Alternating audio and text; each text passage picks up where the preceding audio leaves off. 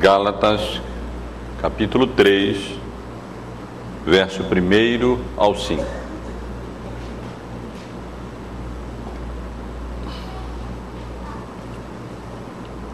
Ó Gálatas insensatos, quem vos fascinou a vós outros, ante cujos olhos foi Jesus Cristo exposto como crucificado? Quero apenas saber, apenas saber isto de vós. Recebestes o Espírito pelas obras da lei ou pela pregação da fé? Sois assim insensatos que, tendo começado no Espírito, estejais agora vos aperfeiçoando na carne? Terá sido em vão que tantas coisas sofrestes, se na verdade foram em vão? Aquele, pois, que vos concede o Espírito e que opera milagres entre vós, porventura o faz pelas obras da lei ou pela pregação da fé? Meus irmãos, a experiência tem valor limitado na vida cristã. Mas isso não significa que ela não exerça nenhum papel legítimo na nossa vida. Ela tem um papel legítimo, especialmente quando submissa à revelação e à autoridade da palavra de Deus. As nossas experiências desde o momento em que fomos levados a Cristo, conduzidos a Cristo pela fé, justificados e passamos a experimentar o dom do Espírito Santo na nossa própria vida. Embora não devam essas experiências determinar a nossa fé, elas têm valor e têm lugar na nossa vida cristã, especialmente como confirmação daquilo que a palavra de Deus revela, a palavra de Deus ensina. E essa passagem que nós temos diante de nós para considerar nesta noite, ela é uma defesa da doutrina da justificação pela graça de Deus mediante a fé em Cristo, através de um apelo à experiência dos Gálatas, aqui chamados de insensatos pelo apóstolo Paulo. Os irmãos certamente têm em mente o contexto, porque estamos expondo essa carta de maneira sequencial a cada domingo, e os irmãos têm acompanhado como o apóstolo Paulo, numa primeira sessão da carta, que compreende parte do capítulo 1 e quase a totalidade do capítulo 2, ele foi obrigado a defender o seu apostolado, a autoridade do seu apostolado e o seu evangelho, visto que pessoas estavam entrando na nas igrejas da Galácia e estavam colocando em dúvida a autoridade apostólica, a autoridade do apóstolo Paulo e o seu evangelho, ensinando um outro evangelho, adições ao evangelho, um evangelho que ia além do evangelho anunciado pelo apóstolo Paulo, pois demandava que os crentes da Galácia não apenas se confiassem à graça de Deus pela fé em Cristo, mas também observassem a lei de Moisés e as várias cerimônias e observação de dias, circuncisão exigidas na lei de Moisés, na antiga dispensação do Evangelho. Aqueles falsos mestres estavam, na realidade, ensinando que a fé em Cristo não era suficiente, não bastava para que alguém alcançasse plena justifica, justificação dos seus pecados diante de Deus. Porque, segundo eles, era necessário que eles também observassem a lei de Moisés para que eles pudessem ser salvos. E nós vimos, irmãos, como o apóstolo Paulo então defende o seu apostolado, faz isso em favor do seu evangelho, argumentando que ele havia recebido a sua autoridade, o seu evangelho, diretamente de Cristo, mas que ainda assim o seu evangelho e o seu apostolado haviam sido reconhecidos pelos demais apóstolos, a igreja mãe de Jerusalém, que haviam dado a ele a destra de comunhão. E vimos como o apóstolo Paulo demonstrou a sua autoridade, lembrando a igreja da Galácia, os irmãos da Galácia, que, quando necessário, quando o apóstolo Pedro se tornou repreensível por temor daqueles que ensinavam a circuncisão, o apóstolo Paulo teve que exercer a sua autoridade, repreendendo o apóstolo Pedro face a face, por fugir, se afastar dos seus irmãos gentios e deixar de comungar com eles, como ele vinha fazendo antes de chegarem aqueles que se diziam da parte de Tiago estavam eh, exigindo observância da lei de Moisés. E no domingo passado nós tivemos aqui vendo como o apóstolo Paulo faz essa transição dessa sessão biográfica da sua carta, aonde ele se apresenta como apóstolo da liberdade, para a sessão doutrinária ou teológica da carta, aonde ele trata da passa a tratar da teologia da liberdade, especialmente do capítulo 3 até o capítulo 4, mas ele começa na realidade a fazer isso a partir do versículo 15 do capítulo 2, a passagem que estivemos considerando aqui no domingo passado. Vimos aqui como, a partir daquela situação, quando o apóstolo Paulo teve que confrontar Pedro pelo seu erro, vimos como ele passou a defender a doutrina da justificação pela graça de Deus mediante a fé, demonstrando que nem, gentio, nem judeus nem gentios são justificados por obras da lei, mas ambos são justificados exclusivamente pela graça de Deus, mediante a fé em Cristo Jesus. Vimos como o apóstolo Paulo argumentou que os verdadeiros transgressores da vontade de Deus, pecadores, não são aqueles que são graciosamente conduzidos da lei para Cristo, porque a lei é realmente esse aio que deve nos conduzir a Cristo, mas aqueles que retornam de Cristo para a lei, como estava ocorrendo com crentes da Galácia, que haviam sido expostos ao Evangelho e tão rapidamente estavam se apartando para outro Evangelho, que não era outro Evangelho genuíno, mas era uma perversão do Evangelho de Cristo. E vimos ainda como o apóstolo Paulo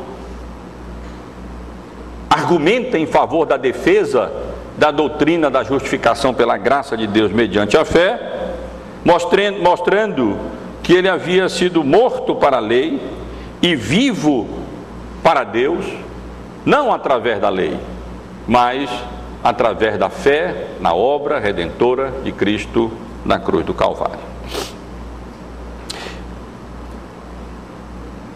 O nosso texto, irmãos, que acabamos de ler, esses cinco primeiros versículos do capítulo 3, são, como eu disse, uma defesa da doutrina da justificação pela graça de Deus mediante a fé. O apóstolo Paulo vai continuar a fazer isso durante todo o capítulo 3 e o capítulo 4 dessa carta, a partir da própria experiência dos crentes da Galácia. Através de cinco perguntas de retórica, os irmãos podem perceber, uma em cada uma dos versículos que lemos, o apóstolo Paulo apela para a experiência espiritual das próprias pessoas que estavam se afastando do Evangelho, da graça de Deus pela fé em Cristo, da doutrina da, salva, da justificação pela fé em Cristo. E, para que eles pudessem ser advertidos, admoestados, alertados e assim acordar para a insensatez e inconsistência da atitude deles em estar abandonando a fé em Cristo para novamente confiarem nas obras da lei para a justificação deles. E é exatamente isso, meus irmãos, que o apóstolo Paulo faz aqui. Ele apela para a própria experiência espiritual daqueles irmãos, daqueles crentes da Galácia, com o intuito de é, despertar neles a consciência, fazer com que eles retornassem à sensatez e pudessem perceber que eles estavam procedendo de maneira absolutamente consistente, inconsistente. Não apenas com a própria palavra de Deus, vamos ver o apóstolo Paulo argumentar a partir da revelação divina, a partir da semana que vem, mas também a partir daquilo que era a própria experiência, que havia sido a própria experiência espiritual daquelas pessoas. E portanto, irmãos, nesses versículos, o apóstolo Paulo trata, chama atenção para a insensatez dos Gálatas. Esse é o tema da, da nossa mensagem nesta noite. A insensatez dos membros das igrejas da Galácia. Os irmãos observam que nesses poucos versículos, duas vezes, o apóstolo Paulo acusa aqueles a quem ele mesmo havia anunciado o evangelho, aquelas igrejas que, os membros daquelas igrejas que ele mesmo havia estabelecido, Listra, Antioquia, Icônio, Derbe, de procederem de maneira absolutamente insensata. Ele faz isso no versículo 1, através de uma expressão de admiração, de espanto, de indignação, quase de não acreditar no que estava acontecendo, ó oh, Gálatas insensatos, como que dizendo quanta insensatez vocês estão demonstrando. E faz isso novamente no versículo 3, no início do versículo 3, quando ele pergunta: Sois assim insensatos? que tendo começado no espírito, estejais agora vos aperfeiçoando na carne? E quando o apóstolo Paulo chama os Gálatas de insensatos, meus irmãos, ele não está querendo dizer com essa com a palavra aqui utilizada que eles são simplesmente pessoas sem inteligência mental, são pessoas obtusas, Ele não está se referindo à falta de capacidade de compreensão intelectual daquelas pessoas. O apóstolo Paulo, na realidade, está fazendo referência, está condenando a preguiça mental. Ou aquilo que poderíamos chamar de a falta de inteligência espiritual. Já ouvi falar de livros sobre inteligência emocional. E nós podemos falar de inteligência espiritual.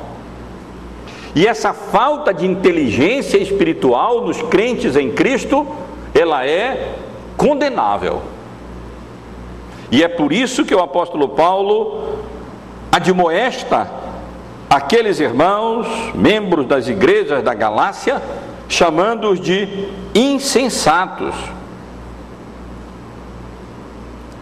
E ao fazer isso, meus irmãos, o apóstolo Paulo utiliza na língua original a mesma palavra que o Senhor Jesus utilizou para repreender aqueles dois discípulos a caminho de Emaús, no capítulo 24 do Evangelho de Lucas, os irmãos podem observar, no versículo 25, quando o Senhor Jesus se aproximou daqueles discípulos, ele agora ressuscitado depois da sua morte, da sua ressurreição, e então lhes diz: ó nécios, mesma palavra no original, anoetos, ó insensatos, de coração e tardios de coração para crer em tudo o que os profetas disseram. E aqui os irmãos podem ter uma ideia melhor da natureza da condenação do apóstolo Paulo, da falta daqueles irmãos ali nas igrejas da Galácia. O problema não é que eles fossem obtusos de entendimento intelectual.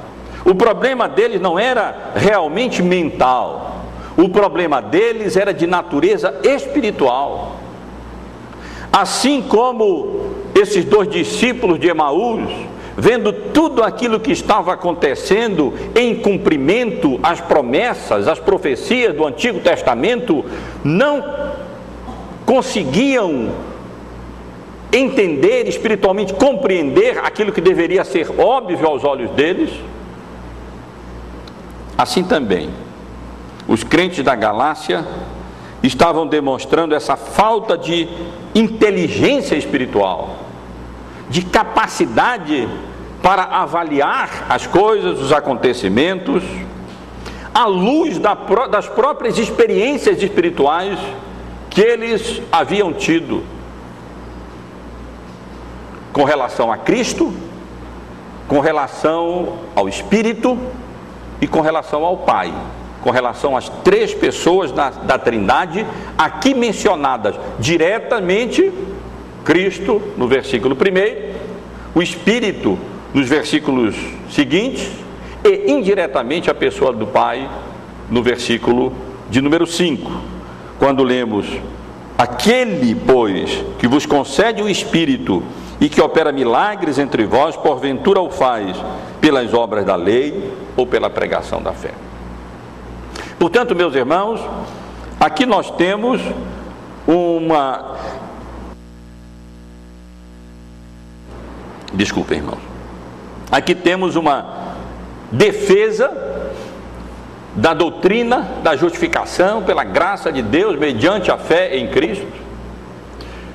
Aonde o apóstolo Paulo faz isso apelando para a própria experiência espiritual dos Gálatas e começa advertindo que eles estavam procedendo de maneira absolutamente insensata, nécia, manifestando é, falta de inteligência espiritual ao se apartarem, ao estarem sendo levados, influenciados por outros, a deixarem de confiar exclusivamente na graça de Deus para a sua salvação e justificação e estarem é, retornando à observância daquelas cerimônias, dias e outras, outros requerimentos da lei de Moisés. Vamos ver, portanto, irmãos, como se, em que se manifesta a insensatez dos Gálatas através dessas cinco perguntas de retórica que o apóstolo Paulo faz em cada um dos cinco versículos que nós lemos. Vejam, irmãos, como essa insensatez espiritual dos Gálatas se manifesta, em primeiro lugar, naquilo que nós poderíamos chamar de o fascínio do erro. O fascínio do erro. Ó Gálatas insensatos, quem vos fascinou a vós outros, ante cujos olhos foi Cristo exposto como crucificado? E com essa pergunta, não precisa ser respondida, nenhuma dessas perguntas precisam, né, na realidade, ser respondidas, elas são perguntas, de modo geral, perguntas de retórica, a resposta é clara. Na realidade, o apóstolo Paulo aqui não está querendo saber quem havia fascinado, ele sabia muito bem quais, quais, quais eram os, os instrumentos desse fascínio. O apóstolo Paulo está aqui tentando acordar aqueles irmãos. E faz isso sugerindo que eles estavam debaixo de um fascínio. E aqui o apóstolo Paulo utiliza uma palavra na língua original que era empregada também para feitiçarias pessoas enfeitiçadas, pessoas encantadas. Essa mesma palavra era utilizada com referência a encantamentos, a feitiços mágicos. Não que o apóstolo Paulo tivesse imaginando que qualquer tipo de magia ou fascínio é, ou feitiçaria dessa natureza tivesse alcançado aquelas, aqueles irmãos. Mas ele está sugerindo que o procedimento deles era tão incompreensível, a atitude deles era tão inconsistente, que parecia que eles estavam enfeitiçados, que eles haviam sido fascinados ou hipnotizados de tal maneira que eles não estavam percebendo a natureza da gravidade da atitude deles.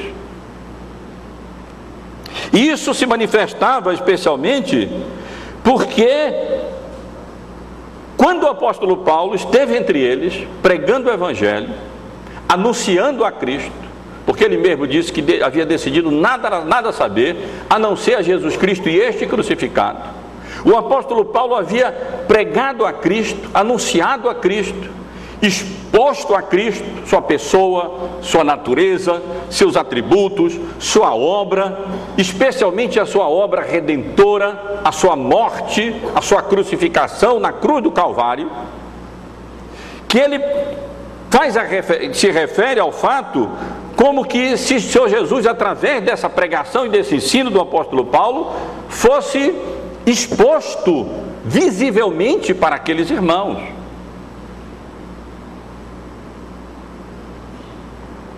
E nisso então se manifesta aquilo que o apóstolo Paulo diz: parece um fascínio, parece uma feitiçaria, um encantamento. Quando ele diz: Ó oh, Gálatas insensatos, quem vos fascinou a vós outros, ante cujos olhos foi Jesus Cristo, Cristo exposto como crucificado?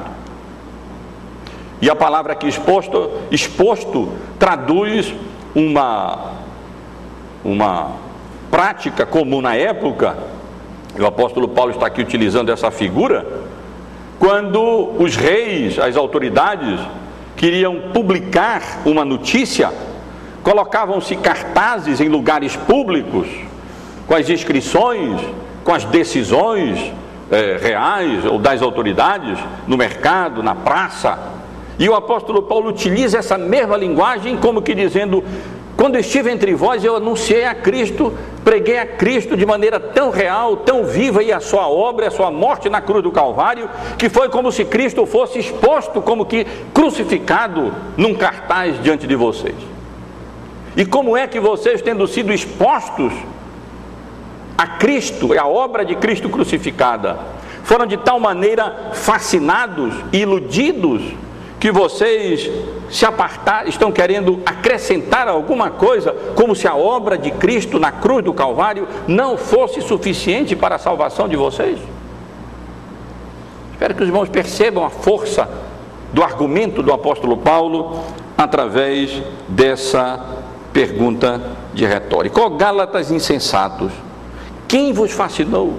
Como vocês se deixaram enganar, fascinar, ludibriar iludir, encantar por pessoas que vêm sugerir que mais alguma coisa é necessária para a justificação, que não a fé somente na obra expiatória e redentora que Cristo realizou na cruz do Calvário e que eu anunciei, ensinei e preguei de maneira tão vívida entre vós, como se Cristo estivesse publicamente, visivelmente exposto entre vocês.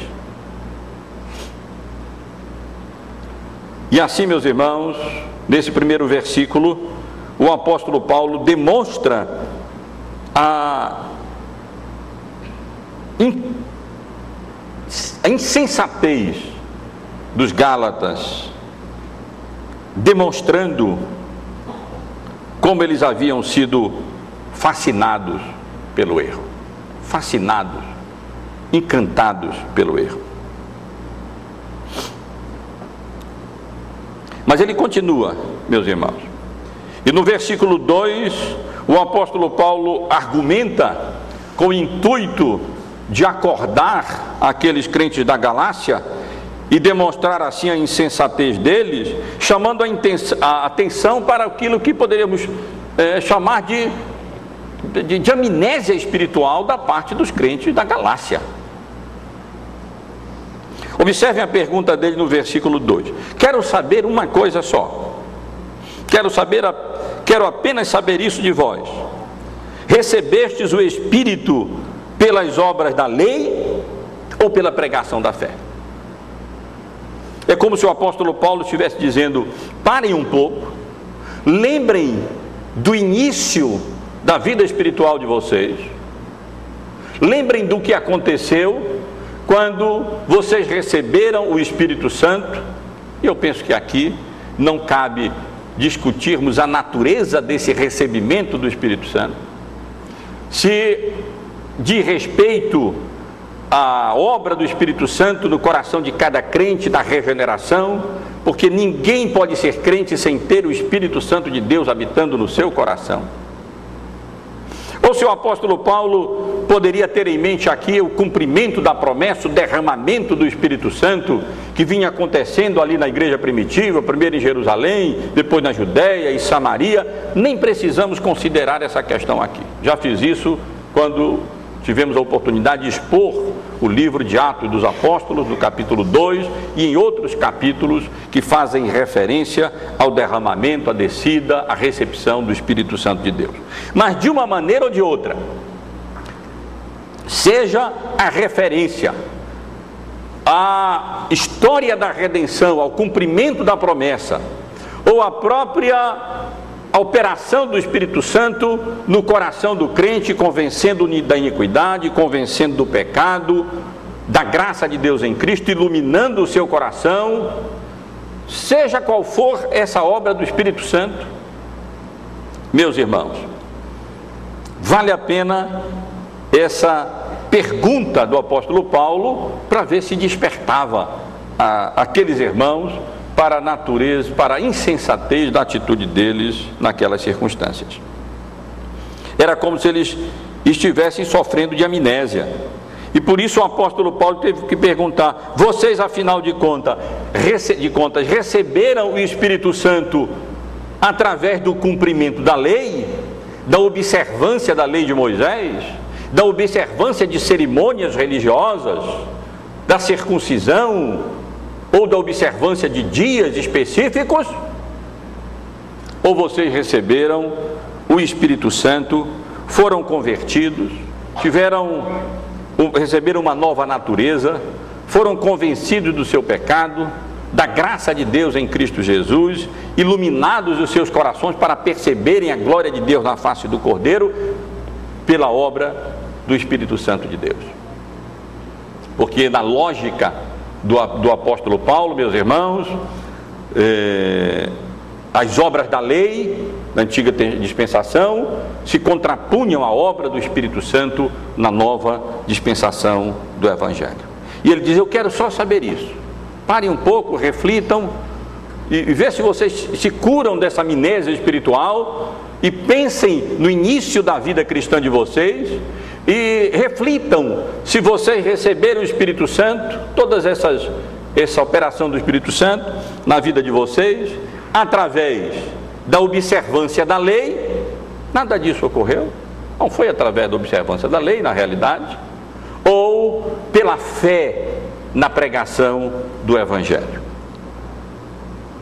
ou pela pregação da fé, pela pregação que demanda fé e que conduz a fé em Cristo. Nós até poderíamos talvez ler assim: Quero apenas saber isso entre vós, recebestes eh, o Espírito pelo cumprimento das obras da lei ou pela fé na pregação do Evangelho? E basta os irmãos lembrarem das atividades missionárias do apóstolo Paulo nas igrejas da Galácia, e os irmãos vão ver que o apóstolo Paulo não esteve ali anunciando obras da lei. Ele não esteve, as igrejas da Galácia, de Antioquia da Psídia, de Icônio, de Listra, de Derbe, não foram alicerçadas sobre o fundamento da obediência, da observância das leis cerimoniais de Moisés, ou mesmo sobre, sobre a observância das leis morais de Moisés, mas exclusivamente sobre a fé na pregação do Evangelho, sobre a fé em Cristo através do ouvir do Evangelho, do anúncio do Evangelho, da pregação da salvação pela graça mediante a fé em Cristo Jesus somente. Mas parece que eles haviam esquecido isso. E o apóstolo Paulo, como que estimula a memória deles, para ver se cura-os daquela amnésia espiritual, de modo que eles viessem a lembrar e reconhecer que eles haviam recebido o Espírito Santo não por obras da lei, mas exclusivamente mediante a fé na pregação do Evangelho, da boa nova da salvação pela graça de Deus, através da obra que Cristo realizou em nosso lugar na cruz do Calvário. E o apóstolo continua, meus irmãos, e no versículo 3 ele faz uso de uma outra pergunta de retórica para chamar a atenção dos irmãos da Galácia para a incoerência espiritual da atitude deles.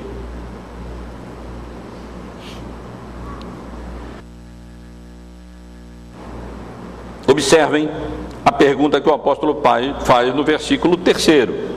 Sois assim insensatos, que tendo começado no espírito, estejais agora vos aperfeiçoando na carne? Propósito da pergunta é ressaltar a incoerência espiritual da atitude deles. Ora, se eles reconhecerem que eles receberam o Espírito Santo, não por obras da lei, mas pela pregação da fé. Eles teriam que. O, o próximo passo seria chamar a atenção deles para a inconsistência ou incoerência espiritual da atitude daqueles irmãos da Galácia, que, havendo iniciado a vida cristã pela fé, estavam agora querendo desenvolver a sua salvação, avançar na vida cristã, não mais pela fé, mas através da observância de cerimônias, vamos considerar essas questões aqui, da observância de dias, como vamos ver no capítulo 3, a partir do versículo 8, de circuncisão, enfim, daquelas leis cerimoniais de Moisés.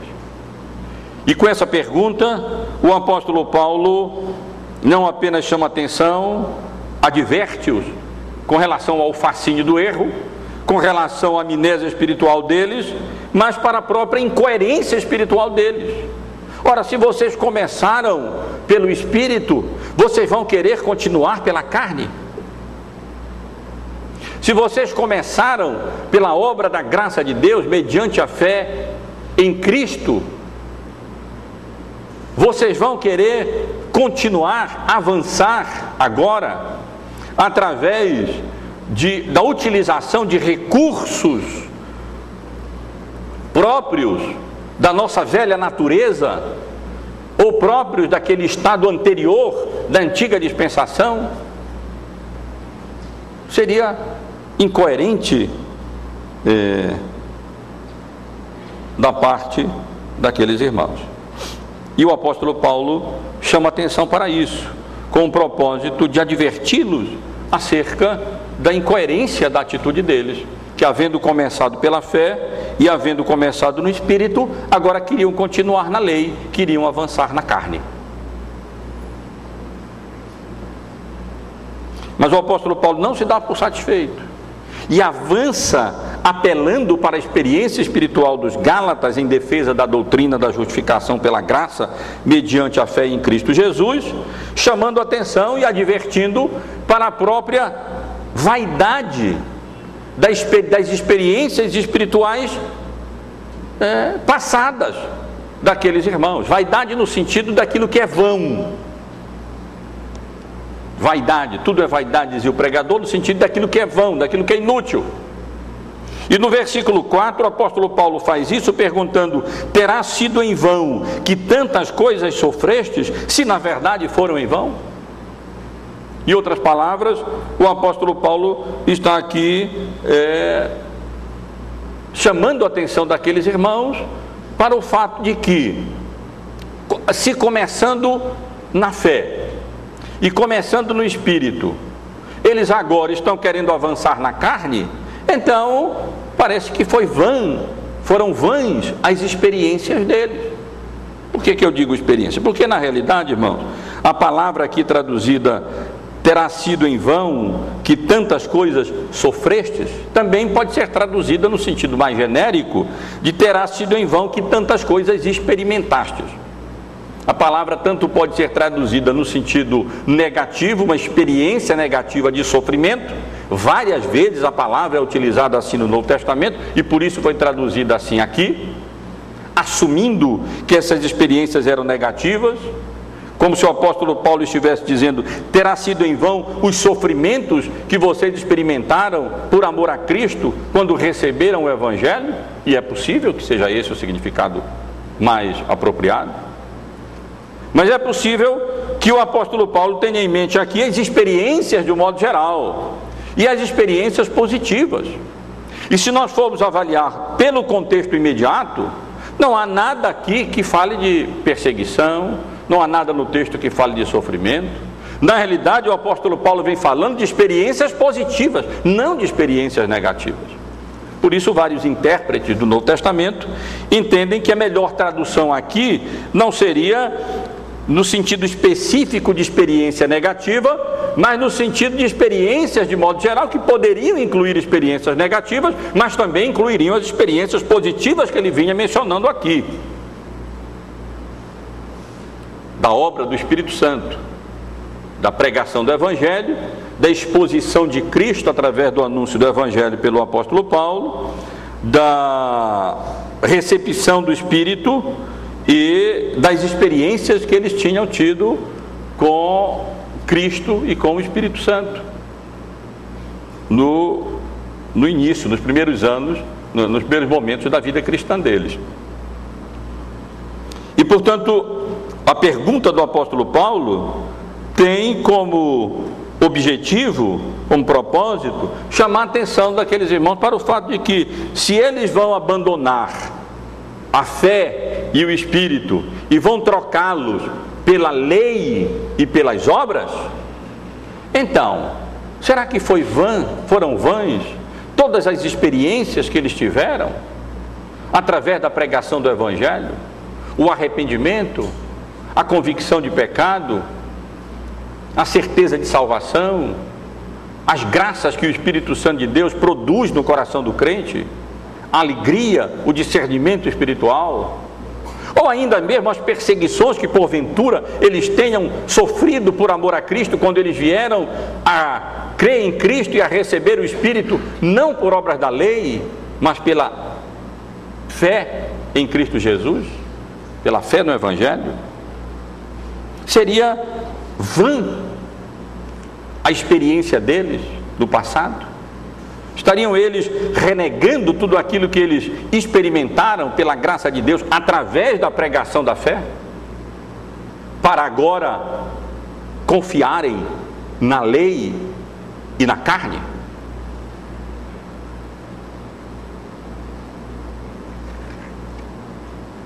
E finalmente, meus irmãos, no versículo 5, o apóstolo Paulo apresenta outra pergunta na tentativa de acordar os crentes insensatos da Galácia.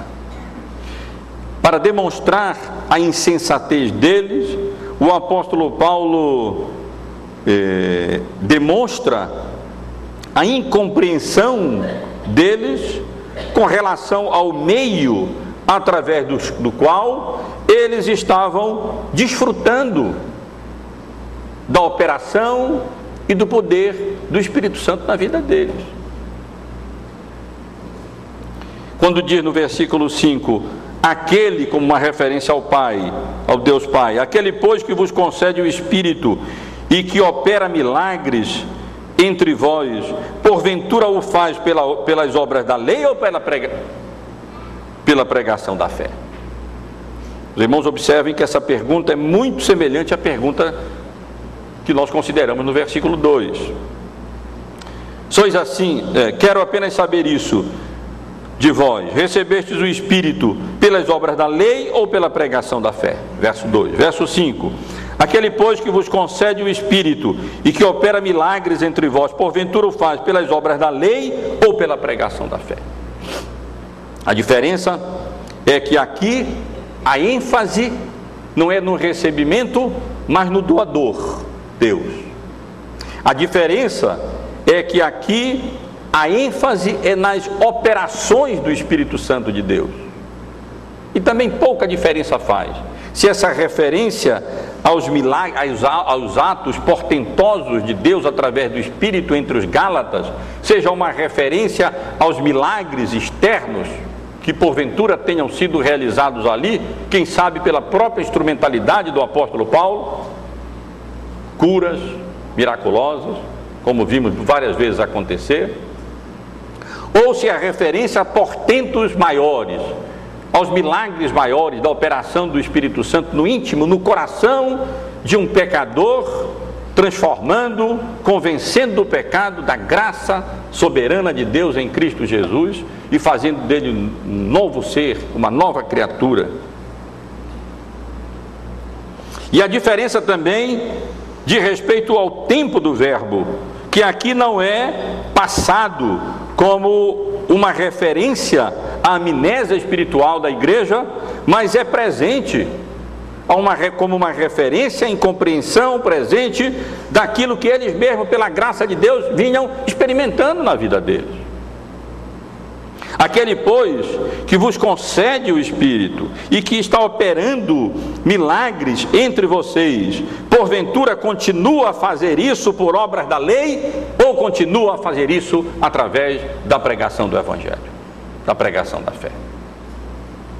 Meus irmãos e irmãs, através de todas essas perguntas, os irmãos podem observar como o apóstolo Paulo apela para a própria experiência dos membros das igrejas da Galácia, com o intuito de demonstrar a insensatez deles, a falta de inteligência espiritual, a lentidão em aplicar as próprias vidas e compreender e discernir a natureza dos privilégios que eles tinham em Cristo, em Cristo Jesus através da fé e recebidos por meio da fé. E como o apóstolo Paulo faz isso, para demonstrar a insensatez dos Gálatas, demonstrando a fascinação que eles tinham pelo erro, amnésia espiritual deles, a inconsistência espiritual da atitude deles, ao começar pela, pelo Espírito e pela fé, e a quererem agora continuar pela lei e pela carne. A vaidade das experiências passadas deles, se eles queriam agora continuar na carne. E a própria incompreensão que eles manifestavam com relação ao meio, isto é, a fé, através da qual eles desfrutavam do poder, da ação, da presença, da operação do Espírito Santo de Deus no meio deles. Meus irmãos, eu quero aplicar esse texto para nós nesta noite, da mesma maneira que o apóstolo Paulo faz aqui, como uma advertência contra a insensatez, uma advertência contra o fascínio do erro. É impressionante. Quando nós olhamos um pouco para a história da igreja, quase que nós somos levados a acreditar nesse numa atividade ou somos levados a acreditar numa atividade mesmo de fascinação, de feitiçaria, por favor, me entendam bem, de operação maligna do pai da mentira, daquele que promove o erro e o engano, sempre conduzindo, tentando conduzir a igreja de Cristo a se afastar da doutrina da salvação pela graça de Deus mediante a fé somente, exclusivamente. Fosse naquelas lutas acerca, aquelas contendas cristológicas nos cinco primeiros séculos, ou posteriormente na história da Igreja Católica, ou mais recentemente, ou mesmo atualmente, nós sempre vemos essa, essa tentativa de, havendo começado com Cristo, querendo se aperfeiçoar ou crescer em alguma coisa a mais. Quase que como, se sendo, como sendo um fascínio, um encantamento. E nós vemos isso mesmo no meio evangélico, na época em que nós estamos vivendo.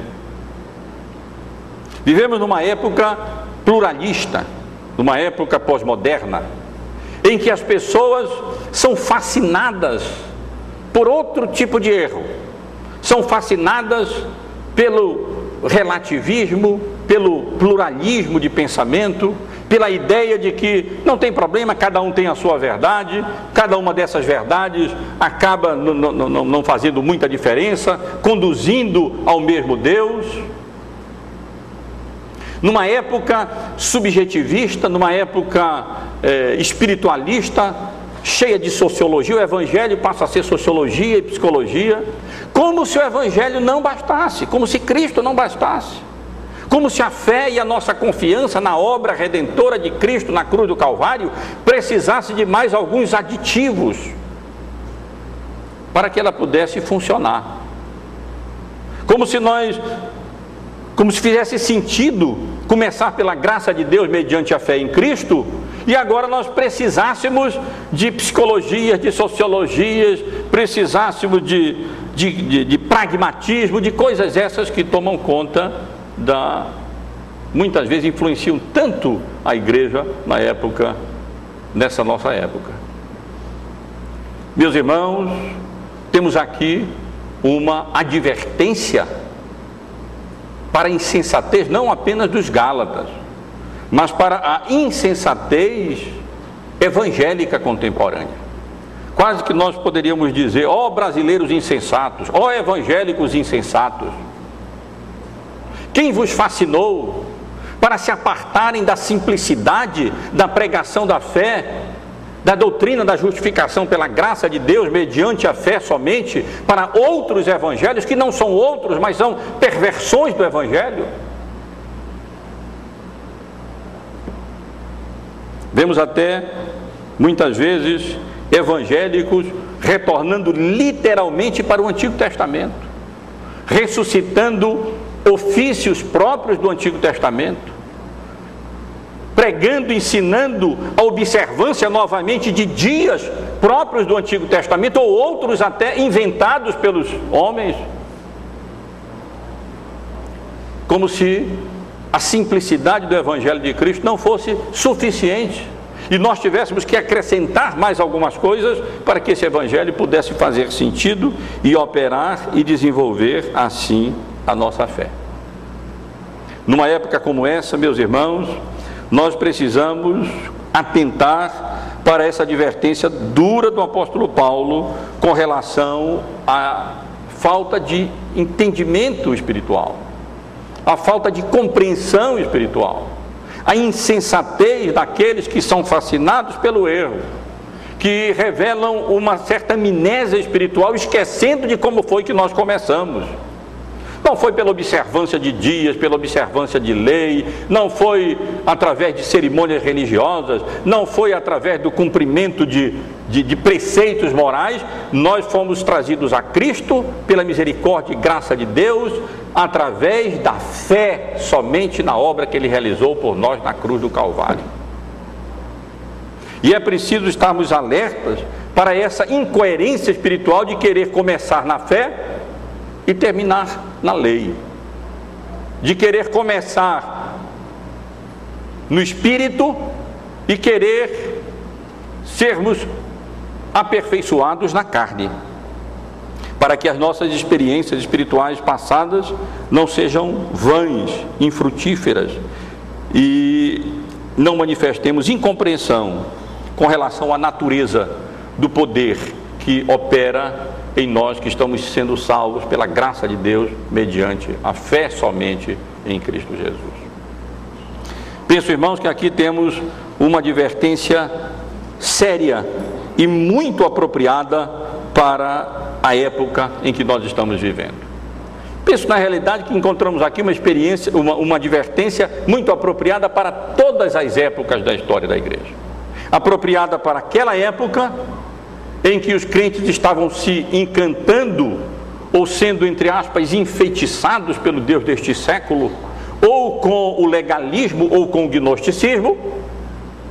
E essa advertência tem sido válida e importante em todas as épocas da história da igreja. Sempre quando se tenta acrescentar mais alguma coisa à suficiência da obra de Cristo na cruz do Calvário e a suficiência da doutrina da justificação pela graça de Deus, mediante exclusivamente a fé na obra redentora daquele que foi, através da palavra de Deus e da pregação do Evangelho, como que exposto, crucificado diante de nós. Que Deus nos abençoe, meus irmãos, e que essa advertência nos sirva para que nós não sejamos encontrados nunca como os Gálatas, insensatos, pela manifestação do erro, pela amnésia espiritual, pela incoerência espiritual, pela vaidade das experiências espirituais passadas e pela incompreensão com relação aos meios através, o meio da fé, através do qual o Deus bendito, através do seu espírito, opera essa obra que só ele pode operar no nosso coração para o nosso próprio bem, para a nossa salvação e para o louvor, para a honra e para a glória dele próprio.